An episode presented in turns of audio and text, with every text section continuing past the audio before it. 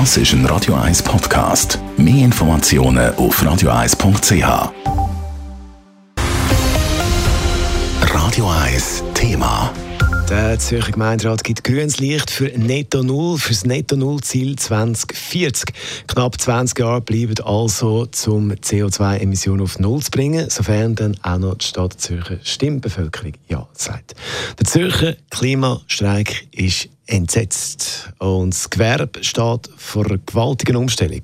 Die Lara Picorino berichtet. Bis 2040 sollen alle direkten Treibhausgasemissionen auf Netto Null reduziert werden. Bis 2035 muss die Stadt Zürich alle Massnahmen umsetzen, die in ihren Bereich fallen. So hat der Zürcher Gemeinderat gestern beschlossen. Der Beschluss geht auf einen Vorschlag von der Klimaallianz zurück. Die Allianz aus SP, Grünen, GLP, EVP und AL hat sich ursprünglich für Netto Null 2030 eingesetzt und jetzt aber vom Stadtrat umstimmen lassen. Zum grossen Ärger vom Jonas Campus vom Zürcher Klimastreik. Wir sind massiv enttäuscht. Wir können es immer noch nicht verstehen, wieso die sogenannte Klimaallianz von ihren eigenen Forderungen abgerückt ist. Und schlussendlich hängt unsere Zukunft davon ab. Wir werden die sein, die von dieser Hitzewelle betroffen werden. Wir werden unter Wasserknappheit leiden. Die Klimaallianz hat uns und unsere Generation damit verraten. Das Netto-Null-Ziel 2040 ist für den Klimastreik Zürich inakzeptabel. Damit geht es viel zu lang, bis etwas passiert.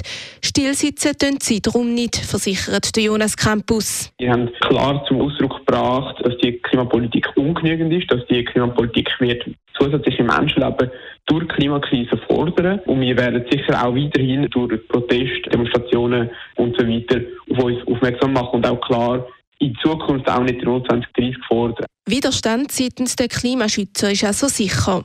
Der Stadt Zürcher Gewerbeverband ist hingegen froh, dass es keine Hauruckübung gibt und alle bisschen mehr Zeit haben, sagt die Präsidentin Nicole Barandun.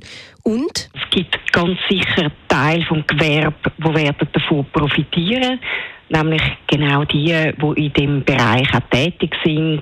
Ich denke jetzt hier zum Beispiel an Gebäudetechnik, Aufbau von Solarzellen, ganz all diese Sachen, die jetzt sicher auch mit gewissen Anschubfinanzierungen rechnen können. Die Medaille hat aber auch eine Kehrseite. Einzelne Gewerbler werden massiv müssen ummodeln. Andere Teile werden sicher auch sich dieser Herausforderung müssen stellen und wie bei den Privaten auch, ist es oft halt auch mit Kosten verbunden. Ich denke jetzt zum Beispiel daran, wenn sich jemand entscheidet, umzustellen auf Elektrofahrzeuge, dann stellt sich für mich halt auch ganz schnell die Frage, wo man dann zum Beispiel die ganze Fahrzeugflotte sollte aufladen. Bei solchen Fragen fordert Nicole Berendun Unterstützung und den Dialog von und mit der Stadt und eine gewisse Umsicht bei der Umsetzung.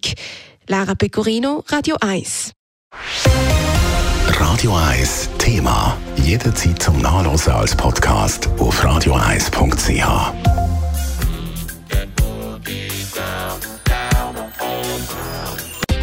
Radio 1 ist Ihre Newsender. Wenn Sie wichtige Informationen oder Hinweise haben, rufen Sie uns an auf 044 208 1111 oder schreiben Sie uns auf redaktion.radio1.ch.